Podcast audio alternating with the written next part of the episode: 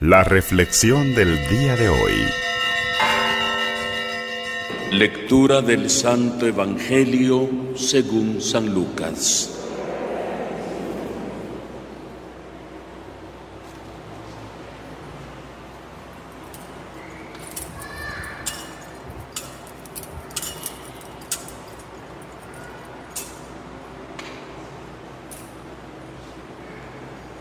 En aquel tiempo Jesús, lleno del Espíritu Santo, regresó del Jordán y conducido por el mismo Espíritu, se internó en el desierto y permaneció ahí cuarenta días y fue tentado por el demonio. No comió nada en aquellos días y cuando se completaron sintió hambre entonces el diablo le dijo, si eres el Hijo de Dios, dile a esta piedra que se convierta en pan. Jesús le contestó, está escrito, no solo de pan vive el hombre. Después lo llevó a un monte elevado y en un instante le hizo ver todos los reinos de la tierra y le dijo, a mí me ha sido entregado todo el poder y la gloria de estos reinos, y yo lo doy a quien quiero. Todo esto será tuyo si te arrodillas y me adoras. Jesús le respondió, está escrito, adorarás al Señor tu Dios, y a Él solo servirás. Entonces lo llevó a Jerusalén, lo puso en la parte más alta del templo y le dijo, si eres el Hijo de Dios, arrójate desde aquí, porque está escrito, los ángeles del Señor tienen órdenes de cuidarte y de sostenerte en sus manos para que tus pies no tropiecen con las piedras. Pero Jesús le respondió, también está escrito, no tentarás al Señor tu Dios. Concluidas las tentaciones, el diablo se retiró de él hasta que llegara la hora. Palabra del Señor.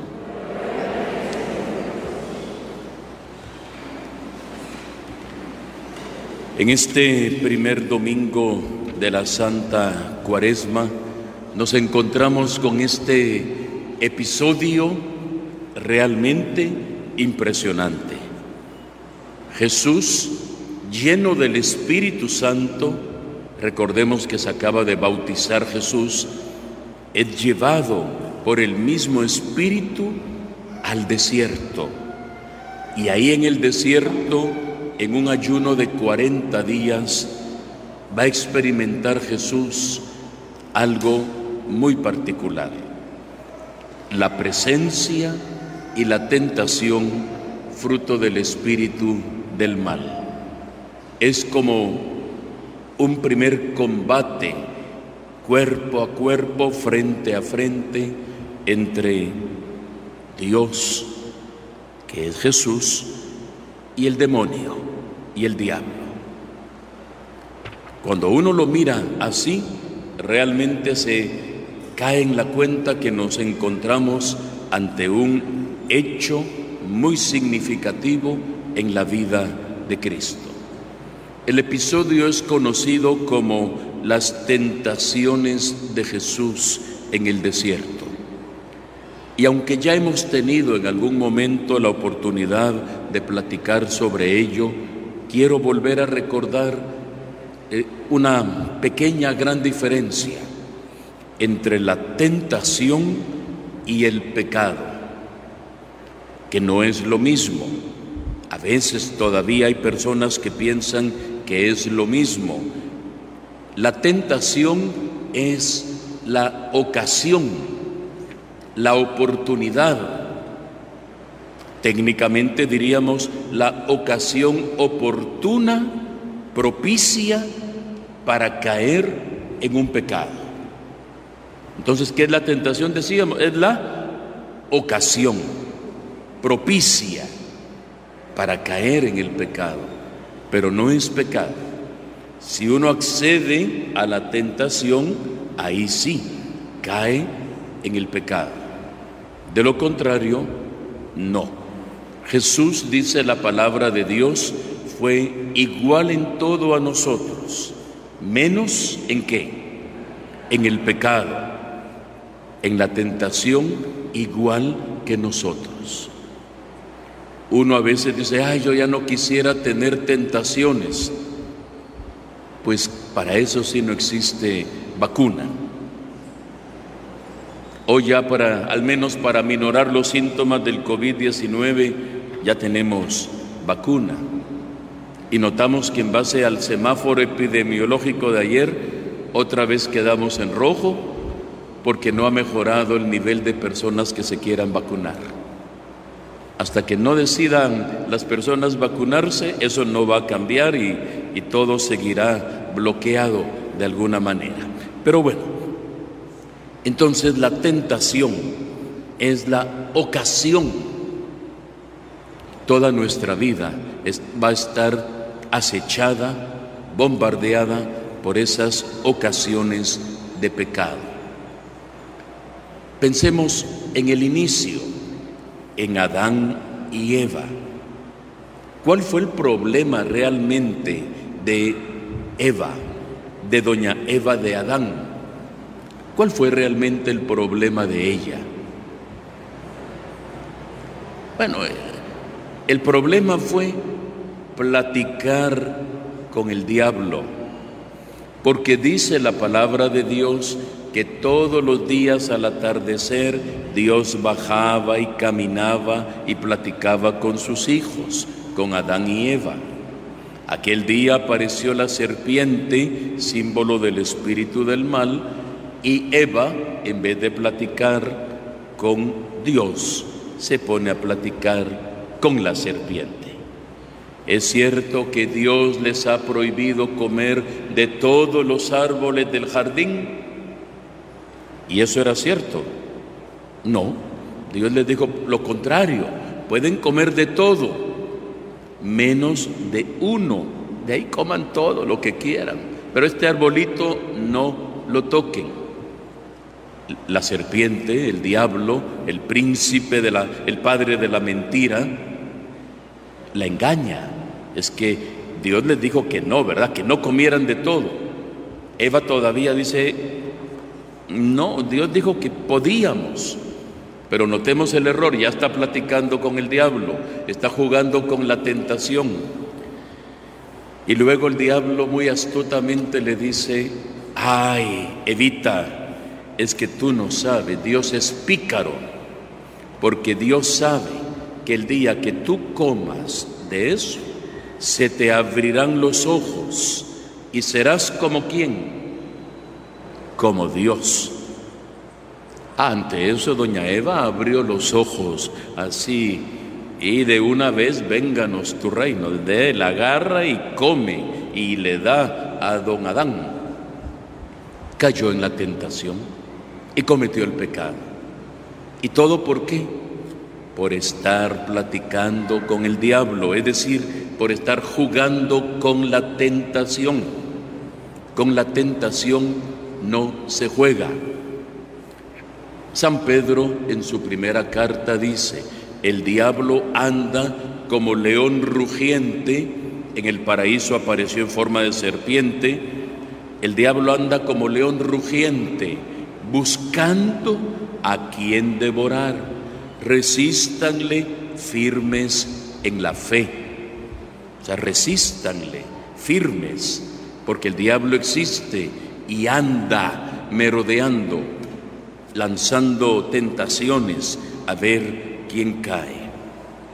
Y Jesús se topó con eso también en su vida. Y el diablo le presenta a Jesús al menos en este momento tres tentaciones. Pero no son las únicas que tuvo Jesús. El Evangelio nos atestigua otras tentaciones más. La primera tentación, tienes hambre, ¿verdad, Jesucito? 40 días de no comer aquí, tienes hambre, ¿verdad? Convierte esta piedra en pan y problema resuelto. O sea, el milagrerismo.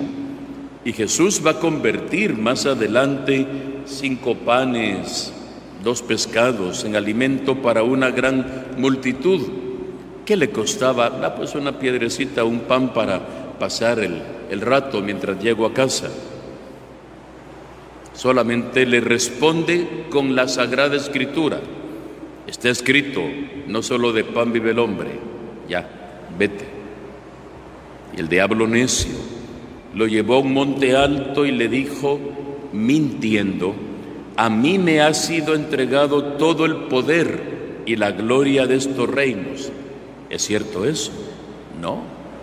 Y yo se lo doy a quien quiero. Tampoco es cierto. Es mentira. Pero yo te lo voy a dar a ti, Jesús. Tú no tienes nada, ni comida tienes aquí en el desierto, estás abandonado, tu Padre Dios como que no se preocupa de ti, yo te lo voy a dar todo. Solo te pido un favor, póstrate y adórame. Imagínense. Lo mismo de Eva en el, allá en el paraíso. Si comes de esto se te abrirán los ojos y serás como Dios. El diablo quiere ser Dios. Si te postras delante de mí y me adoras, yo te voy a dar todos los reinos del mundo. Jesús le dice, no, solo al Señor adorarás. Y miren, haciendo un paréntesis, cuántas personas hay todavía hoy en día, aunque usted no me lo crea, que hacen pactos con el diablo, con la entre comillas, llamada Santa Muerte. Incluso aquí en Esquipula sabemos de personas que tienen el altar de la Santa Muerte, que es el diablo, o sea, no, es ni santa, e, e, es idolatría y, y es algo detestado por Dios para que les vaya bien y prosperen en la vida, en el trabajo, en el amor, en el negocio y y va creciendo en muchos lugares la tentación a adorar lo que no es Dios, aunque se le ponga santa muerte. No viene de Dios eso, eso es diabólico. El Bashimón, otra, bueno, ya conocemos nosotros muchas de esas tonteras que hay en algunos pueblos del mundo. Y la tercera tentación, Jesús dice, puesto en lo alto del templo. Y el desafío del demonio es, si eres el Hijo de Dios, claro que lo soy, le pudo haber dicho Jesús, perdón, así algo brinconcito, le pudo haber, claro que lo soy, arrójate de aquí, porque está escrito que el Señor enviará sus ángeles para que tu pie no tropiece. Si tu Padre es el que te cuida y tiene la legión de ángeles, Haz la prueba y vas a ver que te vas a caer y que no va a mandar los ángeles. Imagínese el desafío. Jesús dice, vas a ver, don Sata, le dice, vas a ver, me voy a tirar y vas a ver cómo si vienen los ángeles. No cae en la trampa. No tentarás al Señor tu Dios, le dice Jesús. Solo eso. No se pone a, a discutir, no se pone a dialogar, y dice, concluidas las tentaciones, se retiró de él hasta el momento oportuno. ¿Cuál es ese momento oportuno? Después de la multiplicación de los panes y de los peces, dice que andaban buscando a Jesús porque querían llevárselo para coronarlo como rey. Una tentación. Pensemos en Getsemaní, ante el dramatismo inminente de la muerte. Jesús todavía es presa de la angustia, suda sangre, se aflige como usted y yo nos podemos afligir ante algún problema en la vida. ¿Y qué dice Jesús? Padre, mejor si es posible, aparta de mí esto, pero que no se haga mi voluntad, sino la tuya. Es una tentación. Decir, mejor, mejor vámonos, Padre, mejor sigamos haciendo otros milagros, mejor sigamos haciendo otras cosas, pero morir ahorita no, soy muy joven, 33 años. Que no se haga mi voluntad, sino la tuya. Y en la cruz a veces se nos olvida. Lo escupían, lo abofeteaban, se burlaban de él y ¿qué le decían? Si eres el Hijo de Dios, bájate de la cruz y creeremos en ti. Mire qué tentación tan desafiante. ¿Qué le costaba bajarse de la cruz? pues muy bien, les voy a demostrar quién soy yo. No cayó en la trampa. Pensemos ahora para terminar en nuestra reacción ante la tentación. ¿Qué hace usted cuando, me imagino que alguna tentación ha tenido en su vida? Lamentablemente a veces cuando oímos la palabra tentación, ¿en qué pensamos? No me lo diga. ¿eh? Pero casi siempre uno tentación está pensando en en esas cosas, ¿verdad? Pero la tentación es todo lo que puede ayudarnos a caer en un pecado de cualquier tipo, no solamente en los que uno pudiera asociar con la palabra tentación. Ahí viene mi tentación, para aclararlo un poquito más, por si acaso. Entonces, ¿cuál es su reacción ante la tentación? Ora, pide fortaleza, reza versículos bíblicos como Jesús, porque lo que Jesús está eh, diciéndole al demonio son citas bíblicas, se defiende con la palabra. No solo de pan vive el hombre, está en Deuteronomio. Adorarás al Señor tu Dios, también es Deuteronomio. No tentarás al Señor tu Dios, también es del Deuteronomio. Responde con la palabra, vive la palabra, conoce la palabra. Ora, estaba en oración. ¿Qué tanto nos hemos mal acostumbrados a jugar con la tentación? Así yo no voy a caer, es solo un jueguito. Le llega un mensaje de alguien chuleándola tan bonita que es usted, ¿verdad? Le, man, le caen un mensajito. Usted responde y empiezan a mensajear. Se entera que es casado o casada. Ah, pero como son solo mensajitos. Sí, así empiezan los mensajitos y después vienen las consecuencias de los mensajitos, por decir una cosa, pero podemos trasladarlo eso a otros tantos campos de la vida donde nos damos cuenta que todo el día la tentación va a estar presente en nuestras vidas.